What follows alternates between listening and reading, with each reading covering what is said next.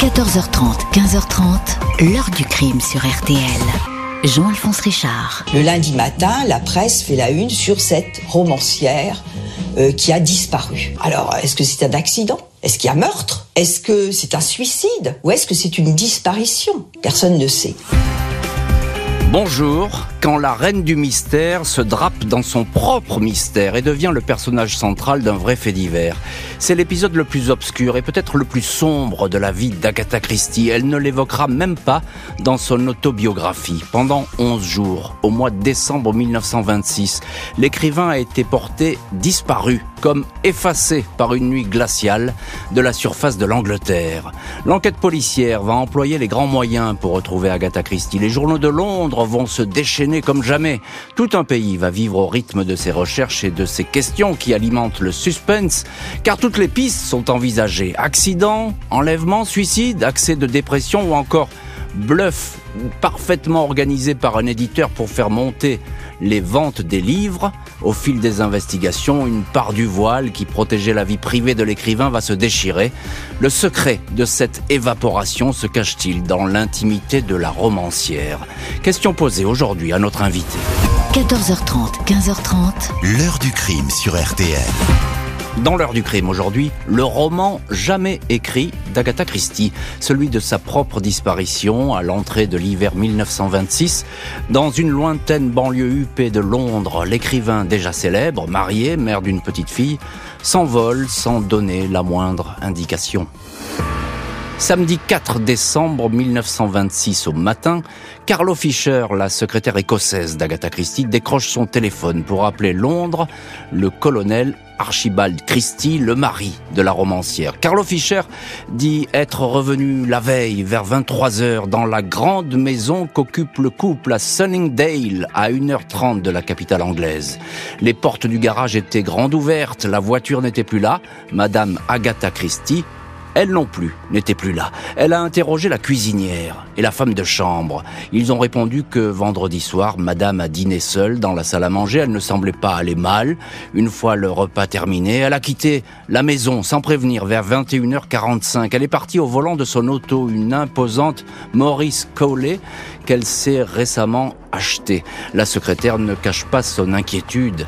Elle a parlé vendredi au téléphone avec madame, celle-ci lui avait dit que tout allait bien. Le colonel répond que Agatha va certainement donner de ses nouvelles. Inconcevable qu'elle soit partie en laissant derrière elle leur petite fille, Rosalind, 7 ans, qu'elle adore. Ce même samedi matin, la police retrouve la voiture de la romancière à 30 km de la maison à Guilford. La Maurice Cowley est endommagée, le capot enfoncé après avoir percuté des taillis et un rocher. Sur le siège arrière, un manteau de fourrure, des chaussures, le permis de conduire périmé d'Agatha Christie et le poudrier de sa mère. Aucune trace de l'écrivain dans ce coin désert, près d'un endroit lugubre qu'on appelle The Silent Pool, l'étang du silence. Une première battue est organisée dans les champs et bosquets avoisinants. Un fermier du coin indique avoir aperçu une voiture, tout phare allumé, grimper la colline aux alentours de 4 heures du matin. On craint que Agatha Christie se soit perdue, soit tombée volontairement ou pas, dans les nombreuses mares et étangs du secteur. Une poignée de policiers, rejoints au fil des heures par des villageois et de plus en plus de curieux, fouillent samedi et dimanche la végétation et les points d'eau. Le colonel Christie et le commissaire Kenward, chef de la police du Surrey, penche pour la thèse de l'accident survenu par une nuit glaciale. Le mari va même, même emmener sur les lieux le fox terrier d'Agatha pour tenter de retrouver sa piste en vain. Lundi 6 décembre, 48 heures après la disparition, la photo d'Agatha Christie, 36 ans, s'affiche à la une des journaux londoniens. La presse n'a pas perdu de temps pour s'emparer de cette histoire qui concerne la femme écrivain la plus en vue du moment. Son dernier livre en date, Le meurtre de Roger Ackroyd, s'arrache dans les librairies. Il y a dans cette affaire tous les ingrédients qui ont fait le succès de ses romans. Mystère, suspense, épilogue incertain. Les journaux publient le témoignage d'un fermier, lequel certifie avoir vu une femme un peu folle se tenant près de la voiture. Elle grelottait et se tenait la tête dans les mains. Récit impossible à vérifier, mais qui accrédite la thèse d'une personne désespérée, de quoi faire émerger le spectre du suicide? Le colonel Christie garde le silence face à la meute des envoyés spéciaux, Elle ne devait pas avoir plus de 5 ou 10 livres sur elle, pas de quoi aller très loin, répond-il simplement. L'étang du silence est inspecté, on fait même venir une pompe pour le vider.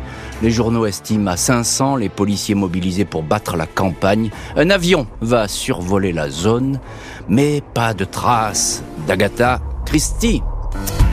L'enquête sur le terrain se poursuit sans relâche, celle sur la vie privée de la reine du suspense aussi. Mercredi 8 décembre 1926, cinq jours après la disparition, la police ne dispose d'aucun indice précis pour savoir où pourrait se trouver la reine du roman noir, morte ou vivante.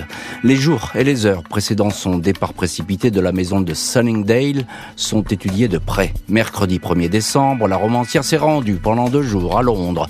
Elle était accompagnée d'une amie qui n'a rien remarqué d'inquiétant ou de troublant.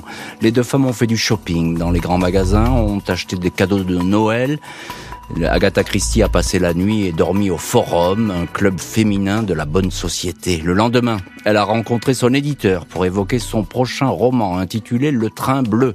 Elle lui a assuré qu'elle se remettait à l'écriture, travail interrompu à cause de la mort de sa mère qui l'a beaucoup marqué.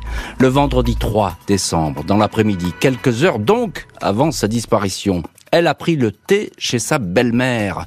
La petite Rosalind était avec elle. La belle-mère explique que Agatha était encore très perturbée par le décès de sa mère, survenu dix mois auparavant. Elle était, selon elle, habitée par de sinistres pensées. Agatha Christie apparaît ainsi en pleine dépression, de quoi alimenter les spéculations, attirer les journalistes qui font le siège du manoir de Sunningdale, tout comme les, indiscrétions qui se succèdent. Il est rapporté que le vendredi 3 décembre, au matin, jour de la disparition, la romancière et son mari se seraient disputé lors du petit déjeuner. Les domestiques ont entendu des éclats de voix. Il est encore établi qu'avant de prendre le large, Agatha Christie a écrit trois mystérieuses lettres. L'une a été postée le samedi 4 décembre. Elle était donc encore vivante et adressée à Campbell Christie, son beau-frère. Ce dernier l'a lue, mais il ne se souvient plus de ce qu'elle disait. Il l'a jetée il n'a conservé que l'enveloppe. La deuxième a été déposée dans la maison de Sunningdale à l'attention de la secrétaire Carlo Fischer.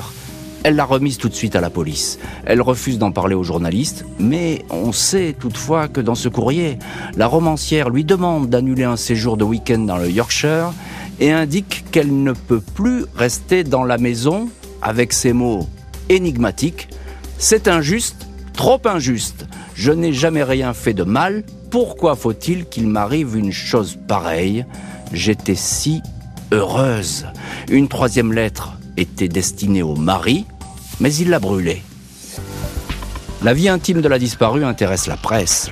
Le ménage, en apparence parfait, que formaient les Christie, ne l'était pas autant que cela.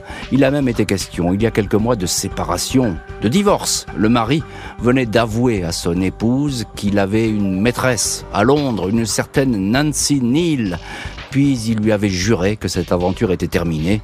Il n'aurait pas tenu parole. Il n'en faut pas davantage pour que le colonel Archibald Christie apparaisse comme un suspect. On va jusqu'à le soupçonner d'être derrière la disparition de son épouse, et peut-être même de l'avoir tuée. Jeudi 9 décembre, le mari s'explique dans les journaux. Il évoque une disparition volontaire. Il dément la dispute du petit déjeuner, regrette les ragots colportés sur sa personne. Je n'ai pas besoin de vous dire que le suspense et l'incertitude sont terribles, conclut le mari. Dimanche 12 décembre, la police organise une battue géante, la grande chasse pour Agatha Christie, comme titre un journal, mais cette grande chasse ne donne rien.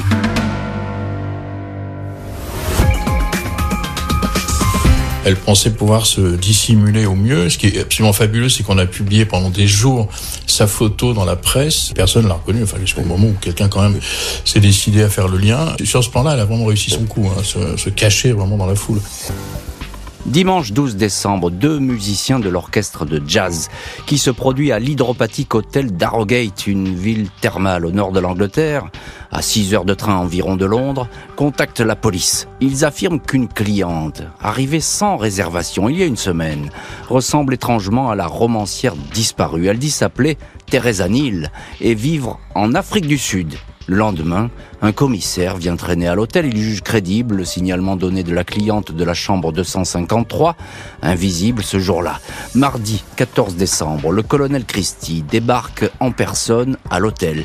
Il guette la sortie de la cliente de la chambre 253. Il l'aperçoit enfin à 19h30. C'est bien son épouse, Agatha Christie, mais celle-ci ne semble pas le reconnaître. À un client de l'hôtel, elle le présente comme son frère. La nouvelle se répand. Au journal local, le Yorkshire Post, le mari assure que Agatha souffre de perte de mémoire et d'identité totale. Elle ne sait pas qui je suis et ne sait pas pourquoi elle est à Harrogate.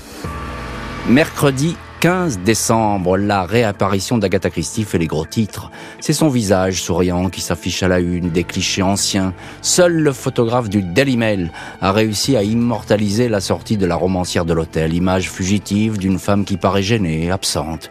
Agatha Christie, protégée par la police, va se reposer dans sa famille. Deux jours plus tard, un médecin et un neurologue indiquent qu'elle souffre de façon incontestable d'une réelle perte de mémoire pour sa santé, il faut lui épargner toute anxiété et agitation. La police est vexée, persuadée que l'écrivain célèbre a mené tout le monde en bateau et joue les amnésiques. Sa sœur va l'accompagner pendant des semaines chez un psychiatre puis chez un médecin hypnotiseur pour que ses souvenirs lui reviennent. La romancière garde le silence sur ces 11 jours de disparition. Aucune envie d'en parler. Elle ne va faire qu'une seule exception. 16 février 1928, Agatha Christie fait paraître un long communiqué dans les pages du journal Daily Mail. La romancière n'a cessé d'être accusée d'avoir mis en scène sa propre disparition. Elle tient à mettre les choses au point. Elle raconte que depuis la mort de sa mère, elle n'allait pas très bien. Elle affrontait également des problèmes personnels sur lesquels, écrit-elle, elle ne s'apesantira pas. J'avais alors le moral au plus bas. Je voulais en finir avec la vie, concède-t-elle. Elle raconte avoir roulé la nuit sans but. Elle a songé à se jeter dans la Tamise, mais y a renoncé. Elle est ensuite arrivée dans ce coin de campagne, près de l'étang du silence, où son auto a percuté un obstacle. Elle s'est retrouvée étourdie, dans le blanc le plus total, ne sachant même plus comment elle s'appelait. Elle dit s'être retrouvée à la gare londonienne de Waterloo, puis à l'hôtel d'Arrogate, sale et couverte d'échymoses. Agatha Christie raconte encore qu'à l'hôtel, elle lisait tous les jours des articles sur la disparition de cette Madame Christie et pensait qu'elle était morte. J'étais frappé par ma grande ressemblance avec elle, que cette Madame Christie soit moi ne m'est jamais venu à l'esprit. J'étais Madame Teresa Neal, ressortissante d'Afrique du Sud. La romancière indique que les médecins sont peu à peu parvenus à lui faire retrouver sa mémoire et son nom. La romancière ne va plus jamais s'exprimer sur ces 11 jours d'absence, un épisode de sa vie mis entre parenthèses. Jusqu'à sa mort, le 12 janvier 1976, 50 ans presque jour pour jour après l'affaire de la disparition, Agatha Christie va obstinément garder le silence sur cet événement. 11 jours particulièrement traumatisants qui auraient modifié du tout au tout le comportement de la romancière et même son apparence physique. Plus beaucoup de sourire et de gaieté, des cheveux gris, une attitude des plus méfiantes envers les personnes qu'elle ne connaissait pas, le résultat de la trahison d'un mari volage et menteur. Agatha Christie a divorcé deux ans après la disparition. Son deuxième mari, l'archéologue Max Malowan, dira qu'après toute cette histoire, Agatha Christie était devenue insaisissable. L'heure du crime, présenté par Jean-Alphonse Richard sur RTL.